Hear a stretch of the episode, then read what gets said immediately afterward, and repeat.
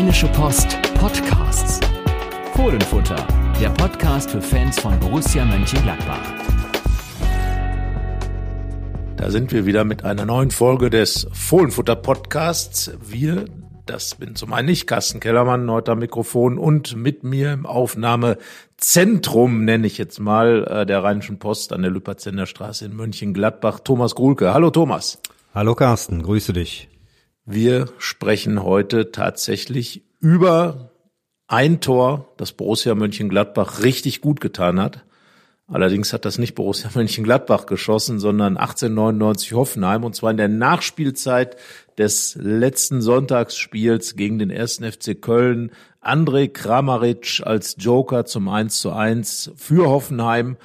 Ja, und dieses Tor hat verhindert, dass das 0 zu 0 gegen Darmstadt, das die Gladbacher am Samstag, ja, vor sich hingespielt haben, will ich es mal nennen, Thomas, ähm, ja, dass das keine noch schlimmeren Konsequenzen hatte, denn so sind die Kölner dann nicht auf vier Punkte rangekommen und wenn das so passiert wäre, dann wäre es klar, auf jeden Fall, es sollte auch so klar sein, aber dann wäre es auch in der Tabelle deutlich gewesen, wie knapp das Ganze in dieser Saison noch werden kann. Ja, ich denke, wenn es Gladbach-Fans geben sollte, die nicht zwingend Hoffenheim-Fans werden wollen, dann werden sie zumindest zur Zeit Kramaric-Fans sein. Das kann ich mir sehr gut vorstellen. Ähm, ja, du hast es schon äh, skizziert. Ähm, es wären vier Punkte nur noch gewesen. Und wenn man sich dann den ähm, kommenden Spieltag ansieht, Köln mit einem Heimspiel gegen Werder Bremen, Gladbach spielt bei RB Leipzig, Köln hätte vorgelegt am Freitag. Ähm, ja, man kann sich ausmalen, wie diese Konstellation nach dem Spieltag hätte aussehen können. Und wir werden ja nachher auch noch so ein bisschen über die Gesamtsituation sprechen, ähm, über die Gegner, die dann nach Leipzig auf die Gladbacher ähm, zukommen werden. Äh, also insofern hat, glaube ich, jetzt die, dieser Hoffenheimer Ausgleich dafür gesorgt, dass äh, die Lage jetzt ähm, ja noch relativ, also im, im äh, dafür, dass die Gladbacher ja einen schwachen Punkteschnitt, einen eigenen Punktschnitt haben, dafür ist die Situation noch relativ komfortabel. Kramaric war ja äh, das ein oder andere Mal sogar in Gladbach im Gespräch. Äh, natürlich in der Zeit war es dann finanziell nicht zu realisieren, ihn zu holen. Aber jetzt hat er tatsächlich was Wichtiges für Gladbach getan. Und äh, wenn man sich dann im Gegensatz dazu ähm, das Spiel der Gladbacher gegen Darmstadt anschaut, 0 zu 0 gegen einen Tabellenletzten, gegen den Tabellenletzten und äh, ja, es gab jetzt unterschiedliche Zahlen, aber irgendwas sowas zwischen 2,2 und 1,47 ähm, Expected Goals, wobei ich dann eher bei der 1,47 bin, wenn ich mir so die Chancen ins Gedächtnis rufe, die wirklich da waren. Ja, und ein Spiel, wo mir wirklich so das letzte Risiko gefehlt hat. Es, es gab viel Ballbesitz, es gab viel Versuche, äh, das Spiel zu kontrollieren, den Gegner auseinanderzuspielen, aber letzten Endes war das alles zu langsam, zu harmlos. Äh, Jerry Seoane hat das dann auch in der Pressekonferenz gesagt, dass ihm da der, der letzte Spirit dann auch gefehlt hat. Und das ist ja genau das Problem der Gladbacher in diesen Spielen. Die äh, Gegner sind defensiv gut aufgestellt und die Gladbacher haben dann offensiv viel zu wenig Möglichkeiten. Erst in der Schlussphase, als Patrick Herrmann und Nathan Gumo eingewechselt worden waren, kam ein bisschen mehr zustande, aber fünf Zentimeter fehlten einmal bei Patrick Herrmanns Fußspitze, aber das war's dann auch schon und es war einfach viel zu wenig gegen Darmstadt. Ja, ich war ja auch im Stadion und äh, mir kam das Gladbacher Spiel in der, vor allen Dingen dann in der ersten Halbzeit sehr, sehr schwerfällig vor. Ähm, man hat da keine Lösungen gefunden von der hinteren Reihe und Gerardo Seoane hat äh, im Vorfeld gesagt, wie wichtig das ist, fußballerisch von hinten gut aufzubauen, da die richtigen Lösungen zu finden. Das hat meines Erachtens sehr lange gedauert. Ähm, dann die Entscheidungsfindung, ähm, keine Tiefe gefunden. Ähm, man hat es nicht geschafft, dann Darmstadt äh, in den in den beiden hinteren Linien, sage ich mal, ein bisschen in Bewegung zu bringen. Insofern war das äh, letztlich diese zwei Situationen, die es in der ersten Halbzeit gab, die ja wirklich äh, vielversprechend aussahen. Franck Honorat einmal über die rechte Seite mit dem kläglichen Abschluss, ähm, als er daneben gesammelt hat und äh, dann die, die Doppelchance im Grunde, Neuhaus tauchte vor äh, Schuhen auf und äh, ja, den Abpraller hat dann Jordan Sibachö über das übers Tor gesetzt. Äh, das waren so zwei Situationen, die aber zum Teil ja auch eher glücklich zustande gekommen sind, äh, wo allerdings auch mal ein bisschen Tempo drin war. Ähm, ansonsten, ja, sehr schwerfällig. Und das, was du gesagt hast, so habe ich das auch gesehen. Ich empfand so Äh, die ersten Minuten in der zweiten Halbzeit auch eher wieder ein bisschen ähm, ja schwerfällig. Ähm, und dann so rund um die Einwechslung von Nathan Gumu ist ein bisschen bisschen mehr Druck aufgebaut worden. Mit Ngumu kam dann auch mehr Tempo über die, über die linke Bahn. Da hat, hat sich Gladbach dann so zwei, drei ganz gute Situationen erspielt. Und das ist aber auch wieder so ein bisschen abgeflacht und eigentlich erst dann so dann nochmal in den letzten Minuten durch die mehreren Standards äh, hintereinander. Da gab es dann nochmal eine, ja, ich würde es mal Mini-Druckphase sagen. Aber ich sehe das genauso. Alle Zahlen haben zwar für Gladbach gesprochen, aber das Spiel hat nicht den Eindruck gemacht, dass dort eine Mannschaft ganz zwingend den Sieg äh, verdient gehabt hätte. Und das ist ja genau das Problem. Ähm, wir hatten vorher äh, auch ein bisschen darüber geschrieben, wie wichtig es einfach ist, diese Heimspiele zu gewinnen. Und äh, wir sprechen darüber, dass die Gladbacher inzwischen 18 Heimpunkte ver verspielt haben. Das ist wirklich eine unglaubliche Menge an Punkten, die liegen gelassen worden sind. Und da spreche ich nicht über die Topspiele gegen Bayern, gegen, gegen Leverkusen oder gegen Leipzig, sondern tatsächlich über die Spiele gegen Mainz, gegen Bremen, äh, und, und Darmstadt, die eben nur unentschieden gebracht haben. Dann natürlich die, die Niederlage gegen Augsburg, das 1 zu 2. Und das sind die Dinge, die richtig wehtun. Das sind Punkte, die, die einfach hinten raus fehlen, die dafür sorgen, dass diese Situation entstanden ist, äh, dass die Gladbacher jetzt wirklich in einer Risikosituation sind und wirklich aufpassen müssen, nicht noch ganz konkret in den Abstiegskampf reinzurutschen, gerade mit dem Programm. Du hast gesagt, wir sprechen es gleich noch an. Ähm, aber schon am Wochenende kann sich das ja noch mal ein bisschen äh, oder kann sich das nicht ein bisschen, sondern richtig dramatischer zuspitzen, ähm, wenn Gladbach verliert und untenrum gewonnen wird. Und dass das Ganze überhaupt so weit gekommen ist, hat meines Erachtens nach viel mit Heimspielen wie äh, dem gegen Darmstadt zu tun, dass die Gladbacher da einfach ihre Hausaufgaben nicht machen, dass, äh, dass der, der, dieser letzte Wille, solche Spiele einfach zu ziehen, wie man im Fußball heute so schön sagt, dass der nicht da ist und auch nicht erkennbar ist, dass das alles zu lethargisch ist, ähm, Manu Kuni hat ab und zu versucht, mal so ein bisschen äh, Power reinzubringen, hat sich dann aber auch, auch oft verzettelt, wollte zu viel, wie es Johanne sagte, wollte zu viel wie die gesamte Mannschaft. Wobei das wollte zu viel, hat sich mir jetzt nicht wirklich erschlossen in dem Spiel. Also es war ein 0 zu 0, über das man dann tatsächlich sagen kann, äh, das Ergebnis war dann auch passend zum Spiel von beiden Seiten. Ja, absolut. Also äh, Darmstadt hatte mit Sicherheit auch jetzt nicht mehr verdient, äh, hatte sehr, sehr wenig anzubieten. Das ist ein biederer Gegner, aber äh, den kann man im Grunde ja überhaupt keinen Vorwurf machen. Die haben alles reingeworfen, was, was ähm, äh, in ihrer Macht stand sozusagen. Ja, was das Ganze noch, noch bitterer machen kann, sind die möglichen Verletzungen von Robin Hack und Jordan Sibachö. Wir nehmen den Podcast jetzt am Montagmittag auf und haben noch keine genauen Diagnosen gehört aus dem äh, Gladbacher Kreis, ähm, wie es jetzt den beiden Offensivspielern geht, wenn sie ausfallen sollten, ähm, ob nun jetzt nur für eine kurze Zeit oder auch vielleicht äh, mittelfristig. Äh, das würde Gladbach schon ziemlich treffen. Äh, Thomas Tranchara fehlt eh, ähm, ist sowieso ein Auf und Ab bei ihm äh, mit Blessuren, Verletzungen. Bei Jordan im Grunde ja dasselbe. Er war sehr gut in die in die äh, in das neue Jahr jetzt im Grunde gestartet. Erste vier Pflichtspiele, zwei Tore, eine Vorlage. Ähm, Robin Hack äh, ähm, mit dem Doppelpack gegen Stuttgart. Jetzt ist er ein bisschen mit Sicherheit ein bisschen besser drin, als das noch in der Hinrunde der Fall war. Wenn die beiden ausfallen sollten, ähm, ist da nicht mehr so wahnsinnig viel im zentralen Offensivbereich. Alassane Player kommt gerade erst wieder zurück von einer kleineren ähm, ja, Auszeit, die er sich nehmen musste aufgrund seiner schmerzhaften Fußprellung.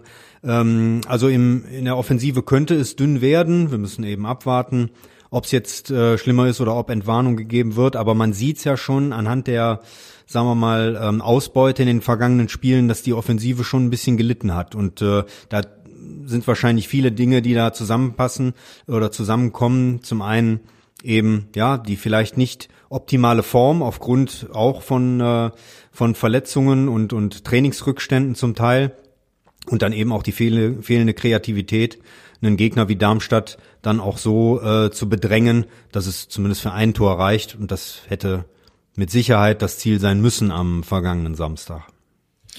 Man kann natürlich sagen, klar, der Alassane Player, der ja nicht von Beginn an spielen konnte, ähm, aufgrund eben dieser Fußprellung, die ihn wieder ein paar Trainingseinheiten gekostet hat, äh, der fehlt natürlich. Das ist im Moment für mich der zentrale Punkt, gerade wenn es um die angesprochene Kreativität geht. Andererseits, äh, Florian Neuers hat gespielt, Kone hat gespielt, äh, da sind dann schon Spieler dabei, die auch äh, Fußball können, die auch, auch Ideen haben können, die auch Ideen entwickeln können und eigentlich auch sollten mal keine Frage. Ähm, ja, und, und äh, warum dann die Gladbacher nie so richtig aus sich rausgehen? Ich, ich habe vor dem Spiel einfach mal gesagt, ach, die gewinnen heute mal 4-0, die spielen sich mal ein bisschen den Frust von der Seele, aber da scheint wirklich so viel auf der Mannschaft zu lasten, ob es jetzt Druck ist, ob es jetzt weiß ich nicht, ob sie noch gefangen sind in dieser Umbruchsgeschichte, dass einfach das sich noch nicht so entwickelt hat. Johanne sucht ja auch noch so ein bisschen rum, hat jetzt wieder auf eine Dreierkette umgestellt. Ähm, muss natürlich auch wieder immer gerade im vorderen Bereich experimentieren. Ähm, hätte sicherlich gerne auf Player zurückgegriffen, äh, um, um darauf zurückzukommen, um einfach dessen Kreativität, dessen, ja, auch dessen Torinstinkt äh, in so einem Spiel zu haben. Es ging ja wirklich eigentlich nur darum, dieses Spiel irgendwie zu gewinnen, diese Punkte zu machen und über einen Sieg dann endlich mal ein bisschen Selbstvertrauen äh, mitzunehmen und, und vor allem natürlich diese Heimpunkte nicht zu verlieren. Äh, wie gesagt, es sind schon, schon wieder zwei Heimspiele vergangen, äh, ohne dass die Gladbacher gewonnen haben. Es gab den Sieg gegen Stuttgart. Man hat gedacht, Mensch, ähm, klasse, da, da geht jetzt was voran. Da ist jetzt die Mannschaft dabei, sich ein bisschen zu, zu finden. Ja, und seitdem hat's dann wieder zu nicht besonders viel gereicht. Äh, zwei 0 zu 0 und ein 1 zu 3 in München und 1 zu 2 in Augsburg, äh, gegen Augsburg, Entschuldigung, gegen Augsburg, noch schlimmer.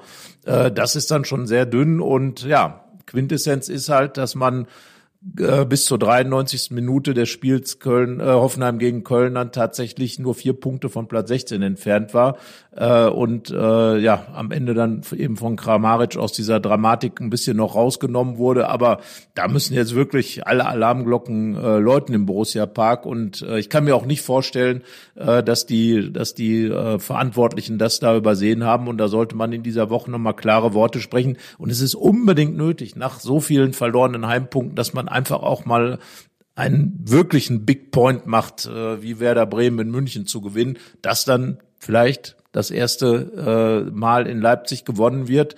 Leipzig ist jetzt auch nicht so unglaublich äh, sicher in allen Dingen und äh, ja, man muss einfach in diesem Spiel mit einem ganz anderen Selbstvertrauen rangehen und wirklich auch versuchen, offensiv Akzente zu setzen, weil ja, äh, jedwede Abwehrformation führt ja auch nicht dazu. Es gab jetzt zwar dieses zu Null gegen Darmstadt äh, hinten raus, ähm, mit der Rückkehr von Itakura und Weber sicherlich, äh, Wöber, äh, Itakura und Wöber, zwei wichtige Rückkehrer, aber naja, insgesamt äh, war die defensive Null dann okay, aber es ging eigentlich eher darum, vorne richtig was zu bewegen und das hat nicht geklappt. Ja, aber genau das, was du, was du ansprichst, dieses, dieses immer noch in der Findungsphase sein, äh, spiele ich besser oder passt der, zu der Mannschaft besser, eine Viererkette passt besser, eine Dreierkette, ähm, ähm, wie, wie, wie hoch gehe ich drauf? Ich glaube, das war ganz gut auch gegen Darmstadt zu sehen. Ich kann mich an einen äh, an eine Situation in der ersten Halbzeit erinnern, da gehen drei oder vier Leute pressen, äh, der Rest macht aber nicht so richtig mit. Darmstadt kommt relativ einfach raus, spielt dann über äh, die ihre eigene linke, über die Gladbacher, rechte Gladbacher Abwehrseite. Da ist nichts draus entstanden, aber ich habe gedacht, wenn das für den Tabellenletzten schon so einfach ist, da durchzukommen, wie, wie, wie ist es erst, wenn dann beispielsweise nächste Woche Leipzig äh, da wieder steht.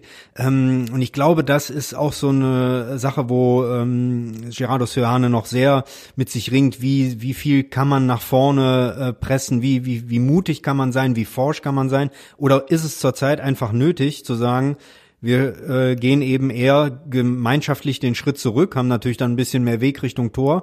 Und ähm, da wird es vielleicht da an der einen oder anderen Stelle nicht so einfach. Wir haben ja gesehen, wie zum Teil das Ballbesitzverhältnis gegen die Top-Teams äh, in den vergangenen Wochen war. Stuttgart, äh, Leverkusen, bei den Bayern war es gar nicht mal so arg.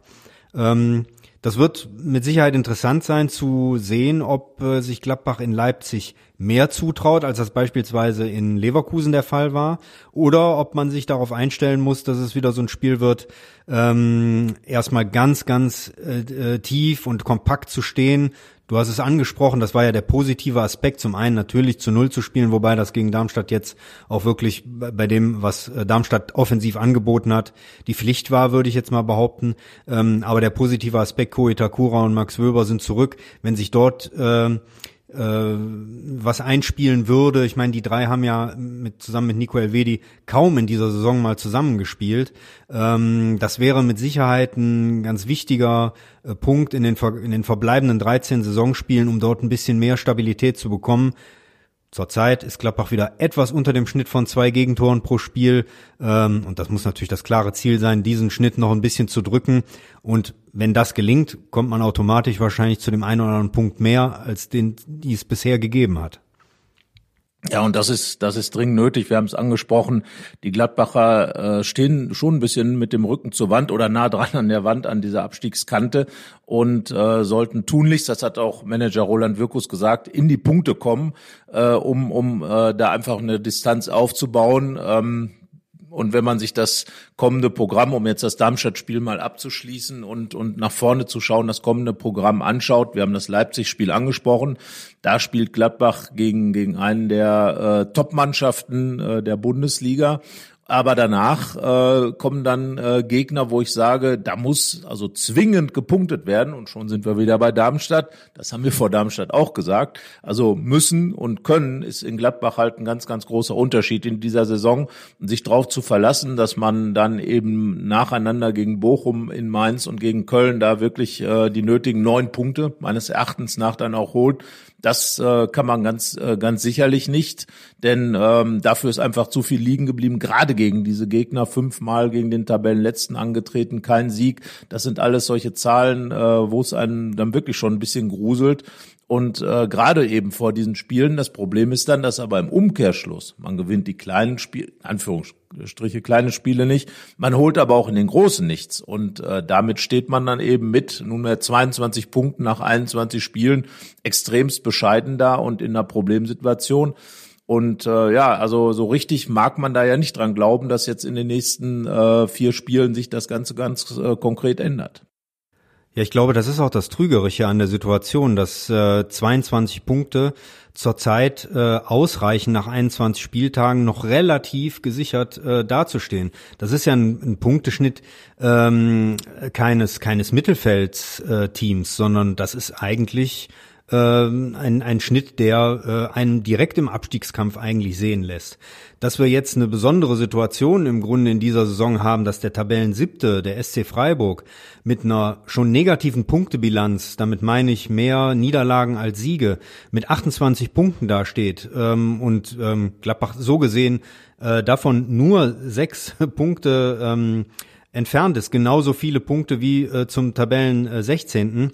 Ähm, das, das, das spricht ja nicht für die Gladbacher Qualität. Und äh, die, diese sechs Punkte Vorsprung äh, vor dem 16. hat nichts mit äh, einem guten Punkteschnitt der Gladbacher zu tun, sondern mit der Schwäche der, der drei Teams, die dort unten stehen. Ähm, Mainz und Darmstadt liegen ja noch etwas weiter hinten. Die Kölner haben jetzt so langsam angefangen, ein paar Punkte zu holen. Das, was die Unioner, Union Berlin ja jetzt doch schon seit ein paar Wochen machen und äh, jetzt deutlich herangerobbt sind an Gladbach, nur noch einen Punkt entfernt.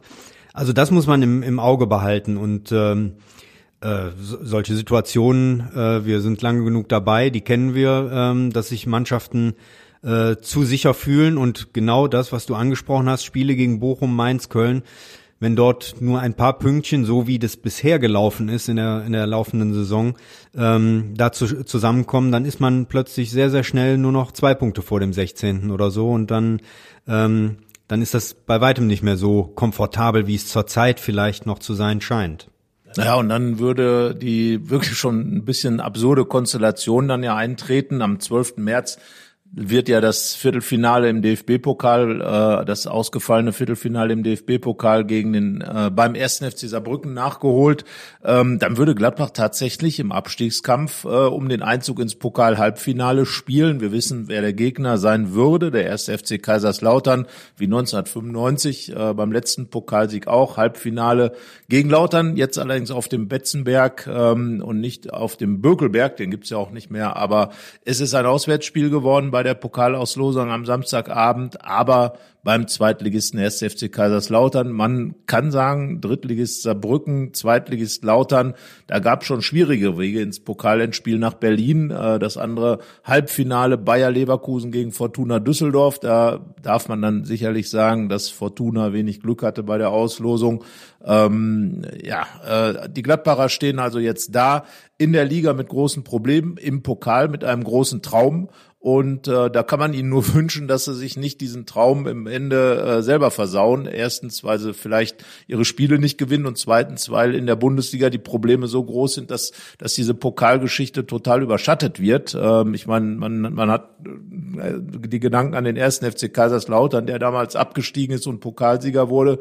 Äh, das wäre natürlich äh, äh auch total mit Zitronen gehandelt. Man würde zwar Europa äh, erreichen, aber als Zweitligist, äh, puh, schon verdammt schwierig, ähm, das dann wirklich als großes Ding hinzustellen. Also es ist eine ganz seltsame Saison, das muss man einfach sagen. Eine Saison, die in der Liga überhaupt nicht in die Puschen kommt und im Pokal äh, gehen irgendwie gefühlt die Türen so ein bisschen auf ähm, für die Gladbacher. Also nochmal, man muss erstmal in Saarbrücken gewinnen. Man muss erstmal dann, wenn man in Saarbrücken gewonnen hätte, müsste man erstmal beim ersten FC Kaiserslautern gewinnen. Ja, ich weiß nicht, äh, wie es dir ergangen ist. Also ich habe ja die Pokalauslosung mir auch angeschaut und äh, für mich war das so, ein, so, ein, so eine Sache, ich habe es registriert und damit war die Sache dann auch erstmal äh, erledigt, weil wir wissen, du hast es gerade schon gesagt, äh, wie die Situation ist. Es muss ja erstmal ein Thema werden. Äh, zunächst mal ist Kaiserslautern kein Thema, weil der erste FC Saarbrücken erstmal aus dem Weg geräumt werden muss noch. Und zum anderen äh, ist die Situation in der Liga jetzt so, dass äh, diese drei Spiele, die äh, direkt vor dem äh, Saarbrücken-Spiel kommen, das heißt die äh, Partien gegen den VfL Bochum, gegen Mainz und gegen Köln, eine unheimliche Bedeutung jetzt äh, haben, einfach um äh, dort die, die nötigen Punkte zu holen, um dann ähm, in ruhiges Fahrwasser zu gelangen, endgültig ruhiges Fahrwasser zu gelangen. Dann kann man die ganze Sache auch äh, gegen Saarbrücken mit einem äh, mit einem ganz anderen Spirit angehen, äh, mit einer vielleicht auch in Anführungsstrichen Leichtigkeit, ähm, weil man keine Last in der in der Liga hat. Äh, ich glaube, das wäre ein ganz wichtiger Punkt. Man muss diese drei Spiele gegen Bochum, Mainz und Köln eben halt auch als solche sehen, als Chancen, äh, das im Grunde in der in der Liga schon mal ordentlich gerade zu rücken. Und äh, ja, dann geht's im Pokal äh, sicherlich um eine große Chance, die besteht, aber zunächst mal besteht die Chance erstmal darin, äh, einen Drittligisten aus dem Verkehr zu ziehen und dann kann man sich mit dem ersten FC Kaiserslautern beschäftigen. Aber wie du schon gesagt hast, erstmal das Schwarzboot, die Liga, der Alltag muss geregelt werden, da müssen die Gladbacher stabiler werden und dann darf man dann auch träumen und äh, muss um seine Träume hart kämpfen. So viel steht mal fest nach der Auslosung. Ja, dann machen wir, glaube ich, einen Haken an das Vergangene und äh, schauen nach vorne. Vorne ist Leipzig. Der Kollege Yannick Sorgatz wird da hingehen. Er ist in diesen Minuten, glaube ich, dabei, als wir den Podcast aufnehmen, seine Akkreditierung zu besorgen. Das heißt also, er wird vor Ort sein in Sachsen äh, und äh, ja, wir werden das Spiel mit Sicherheit auch verfolgen, Thomas, und äh, wir werden uns jetzt vorab ein paar Gedanken machen, welche Borussen denn die geeigneten sein werden um sich mit RB Leipzig zu beschäftigen. Ähm, zunächst einmal spielen wir unseren schönen Jingle ein zur Aufstellung. Aufstellungstipp.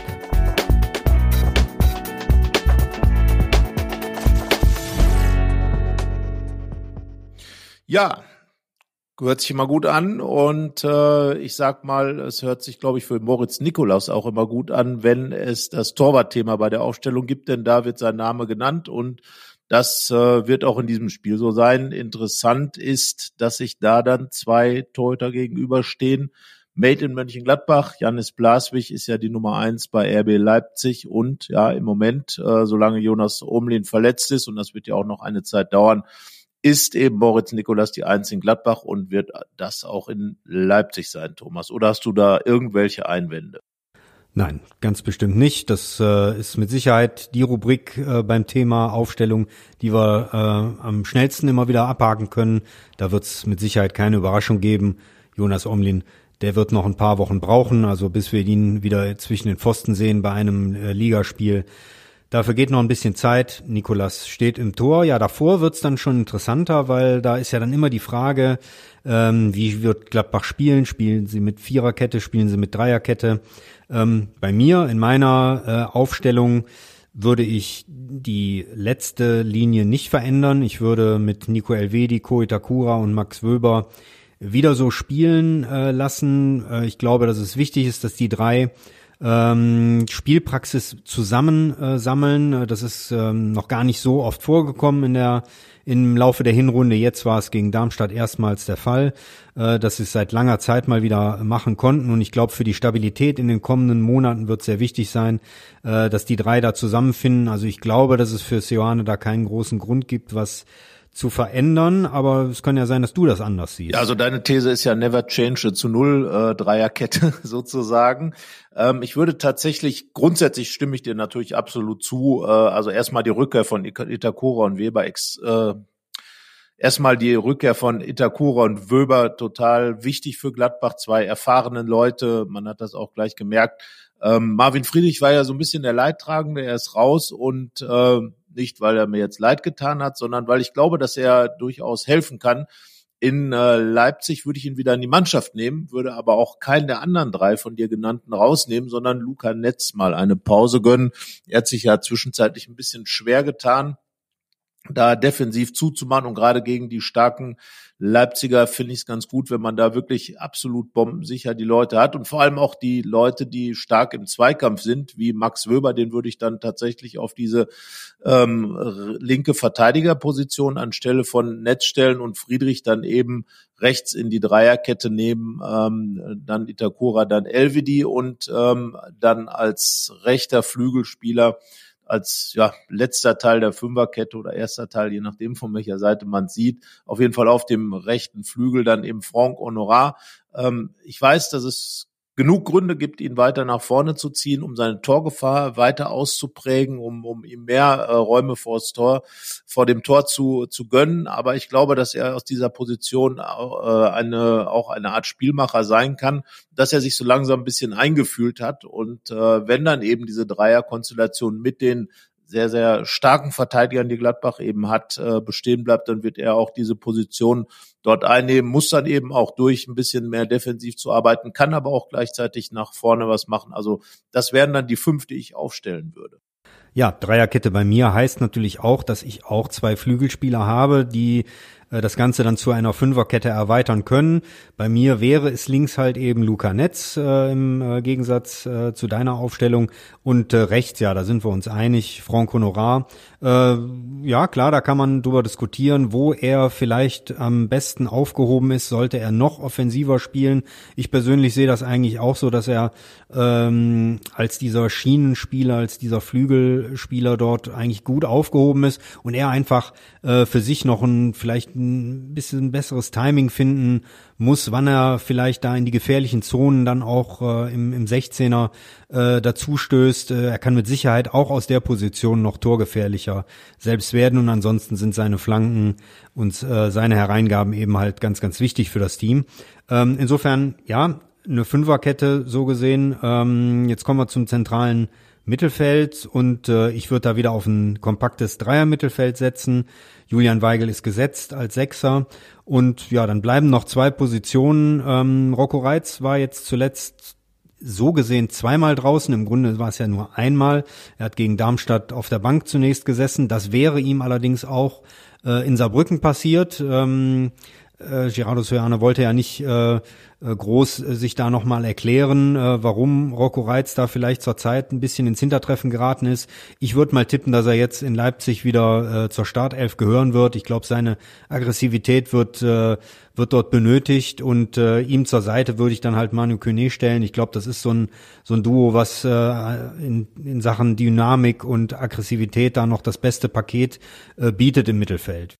Ja, also namentlich sind wir da absolut d'accord. Äh, die drei sind äh, auch für mich in dem Spiel wirklich gut, insbesondere eben auch Reiz äh, wieder reinzunehmen, aufgrund äh, auch seiner Aggressivität insbesondere und in Verbindung mit Manu Kone dann eben auch diese Dynamik in der Zentrale zu haben, Weigel dann eben als sicherer Passspieler und Ordnungsstifter. Ich würde allerdings Kone ein bisschen zurücksetzen, würde also auf eine Doppelsechs sozusagen setzen und äh, den Rocco Reitz dann so ein bisschen in die vorgezogene Zehnerposition äh, stellen, da er ja auch jemand ist, der ganz gute Abschlusssituationen hat, der diese Tiefenläufe ganz gut auf, ähm, auf dem Schirm hat und äh, auch Torgefahr ausstrahlt. Und äh, Tore sind ja das, was die Gladbacher jetzt gegen Darmstadt gerade nicht erzielt haben. Äh, wir haben anfangs drüber gesprochen, dass ja die die eigentlich als Torproduzenten vor allem eingeplant sind, die Mittelstürmer, sprich Jordan und äh, Thomas Schwanscherer dass die möglicherweise, also Chanchara wird auf jeden Fall fehlen. Jordan äh, hat sich äh, gegen Darmstadt verletzt, ähm, sah jetzt auch nicht so aus, als wenn das äh, eine Lappalie wäre. Äh, Hack, der, der auch zweiter Stürmer gespielt hat, ebenfalls angeschlagen und äh, jetzt im Moment, da wir den Podcast aufnehmen, du hast schon gesagt, am Montagnachmittag, ist eben äh, der Stand, dass beide angeschlagen sind. Ob das dann reicht bis Leipzig, wird die Woche zeigen, aber möglicherweise fallen sie eben aus und da muss man eben schauen, wer kann Tore schießen. Und da habe ich mich jetzt für eine Dreierkonstellation vorne entschieden. Ich habe so ein bisschen, ähm, würde ich mal sagen, die Statik verändert, äh, aus einem 3-5-2 ein 3-4-3 gemacht. Und äh, die beiden, die dann eben zusammen mit Rocco Reitz vorne spielen würden, wären bei mir Florian Neuhaus und Alassane Player. Dann kann man sich ein bisschen aussuchen, ob Neuhaus jetzt neben Reiz als äh, zweiter Zehner spielt und Player davor oder Neuhaus vielleicht sogar ein bisschen weiter vorne, Reiz äh, hinter den beiden Spitzen Neuhaus als zweite Spitze. Er hat ja schon drei Tore geschossen, hat auch in der Vergangenheit immer wieder mal im Strafraum für Torgefahr gesorgt. Und äh, vielleicht wäre das mal so eine neue Herausforderung für ihn. Ich weiß, das ist jetzt sehr keck, ihn da als zweiten Stürmer zu sehen, aber warum nicht? Besondere Maßnahmen. Wir erinnern uns beide sicherlich, Thomas, an den ersten Sieg beim FC Bayern, als Gladbach auch stürmerlos zwei Tore geschossen hat, wobei es ja eigentlich nur eins war. Andreas Herzog schoss das andere für die Bayern. Ja, aber das wäre meine Idee um vielleicht Leipzig auch ein bisschen zu überrumpeln. Wie gesagt, ich sehe Neuhaus schon äh, einen, der in dieser Mannschaft einen Platz haben muss. Äh, Player sowieso. Player, wenn er fit ist, muss spielen. Und dann hätte man in meinen Augen die beiden Spielstärksten vorne versammelt und eben dahinter in Rocco Reitz einen, der vielleicht mal ein paar wilde Sachen tut, die an dem Gegner auch überrascht und dahinter eben diese Doppelsechs mit Kone und Weigel ähm, wäre für mich eine stabile Geschichte im, äh, im, in der Zentrale und auch vorne. Bin mal gespannt, äh, Thomas. Ich vermute, äh, die Neuhaus-Variante wird bei dir so ein bisschen auf Widerspruch stoßen. Ja, also wenn du es schon ansprichst, der Neuhaus würde dann also den Effenberg machen, ähm, würde er dann sogar treffen müssen, um die Geschichte rund zu machen. Äh, es wäre tatsächlich eine sehr, sehr offensive äh, Rolle für Neuhaus. Ich sehe ihn ja eher äh, in der stärkeren Position, wenn er von weiter hinten kommt, wenn er sich sozusagen in den Strafraum, in den gegnerischen Strafraum schleichen kann. Äh, das halte ich für eine seiner größten Stärken, dort ein gutes Gespür für zu haben. Wenn er sehr weit vorne spielen muss, dann äh, äh, fehlt ihm vielleicht so ein bisschen dieses, äh, dieses Momentum und äh, auf der anderen Seite äh, gehe ich da voll mit dir. Ich äh, würde jetzt auch erstmal ohne Jordan und Hack planen und dann wird's natürlich schon relativ eng, wenn wir an die zentralen Angriffspositionen denken. Für mich äh, läuft es trotzdem auch eher auf einen Zweiersturm hinaus und jetzt nicht auf zwei offensive Außenbahnspieler. Insofern äh, wer bleibt da groß? Alassane Player ist für mich auch gesetzt. Er hat äh, jetzt gegen Darmstadt ähm, etwas mehr als eine Halbzeit gespielt, wird jetzt noch eine komplette Trainingswoche wieder haben. Insofern gehe ich davon aus, dass er auch wieder ähm, von Anfang an zur Verfügung stehen kann. Und ja, dann wird es ein bisschen darauf ankommen, wenn einer der beiden äh, äh, gegen Darmstadt verletzt ausgeschiedenen Spieler wieder fit wird, dann würde derjenige wahrscheinlich starten, gerade wenn es Jordan wäre, Jordan Player wäre, das äh, ja das äh, bestmögliche Duo wahrscheinlich zurzeit.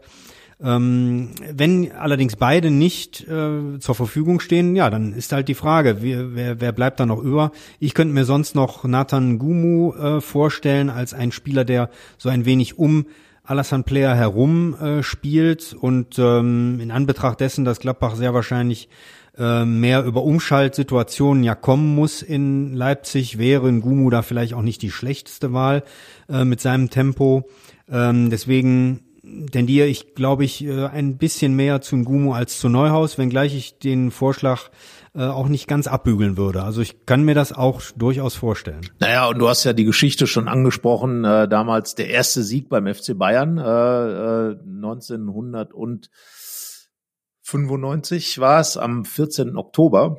Ähm, ja, ich warte ein Familienfest und habe das Ganze in äh, Vaters Auto am Radio gehört sozusagen. Und äh, ja, das war, war ein großer Sieg und äh, genauso ein Bauch Herr Gladbach jetzt auch in Leipzig. Äh, ähm, man hat noch nie dort gewonnen, man hat dort teilweise sehr knappe Spiele abgeliefert, hat sich da eigentlich immer ganz gut verkauft. Ich erinnere mich an wirklich starke 2 zu 2, zwei Stück, ein 2 zu 3 äh, in allerletzter Sekunde noch, aber auch da Gladbach teils in Führung gelegen, teils tolle Tore geschossen. Lars Stindl damals ein Distanzschuss ähm, live im Stadion gesehen. Also da ist auf jeden Fall immer schon ein bisschen mehr drin gewesen, als die Statistik dann am Ende aussagt. Selbst äh, vergangene Saison beim 0 zu 3 waren die Gladbacher nicht so unterlegen über die ersten 60 Minuten, ähm, wie das Ergebnis am Ende dann aussagt. Also von daher vielleicht Herr Seoane ein bisschen in der Geschichte stöbern, mal ein paar Anregungen holen und dann ähm, eine Variante wählen, äh, mit der Marco Rose vielleicht nicht rechnet. Marco Rose kennt ja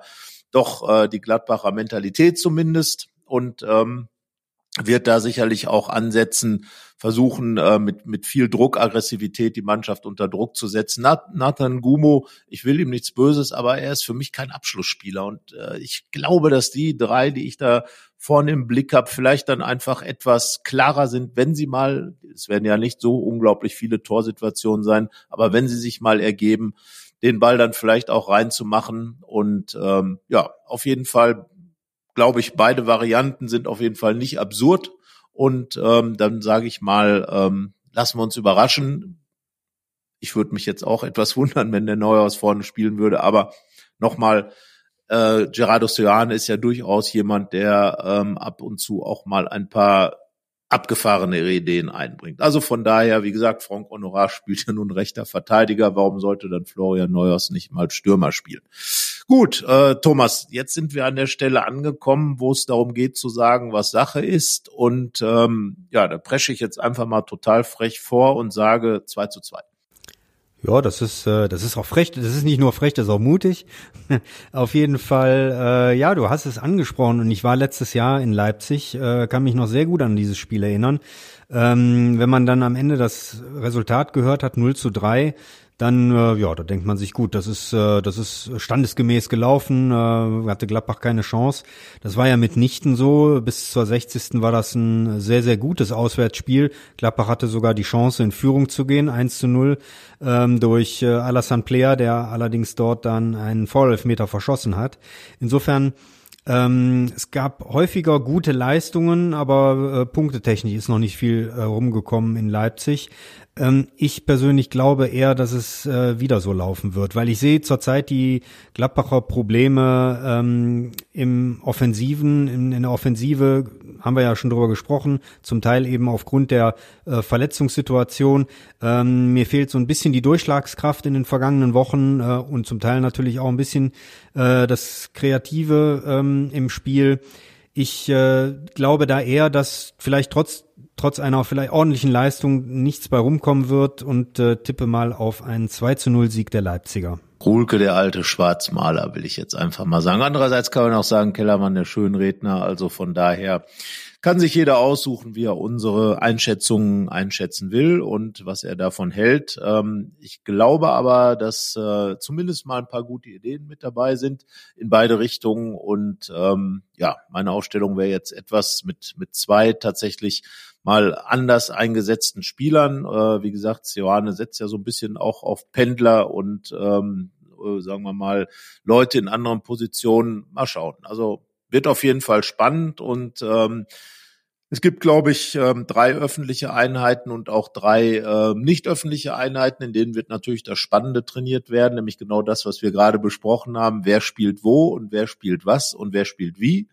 Ähm, wichtig wäre aber ganz egal, wer wo wie wie spielt, ähm, dass die Gladbacher etwas mitnehmen. Also mindestens mal den einen Punkt besser Thomas, äh, das haben wir, glaube ich, auch im Vorhinein schon äh, herausgearbeitet, wäre es ja tatsächlich einfach mal so ein Ding zu gewinnen, einfach mal ein dickes Ding dahinzulegen und ähm, sich selber zu zeigen, dass man auch äh, die großen Spiele gewinnen kann. Gladbach ähm, hat ja noch einiges vor der Brust und von daher, warum nicht in Leipzig, sage ich da einfach mal. Thomas, wir werden es im Fernsehen beobachten aus der Distanz und ähm, da sage ich dann für heute, ähm, Danke euch fürs Zuhören und äh, wir hören uns dann wieder in der nächsten Folge und da werden wir dann wissen, wie es in Leipzig gelaufen ist und wer da auch so rumgelaufen ist. Also, alles Gute, bis dahin. Tschüss. Macht's gut, ciao. Mehr bei uns im Netz www.rp-online.de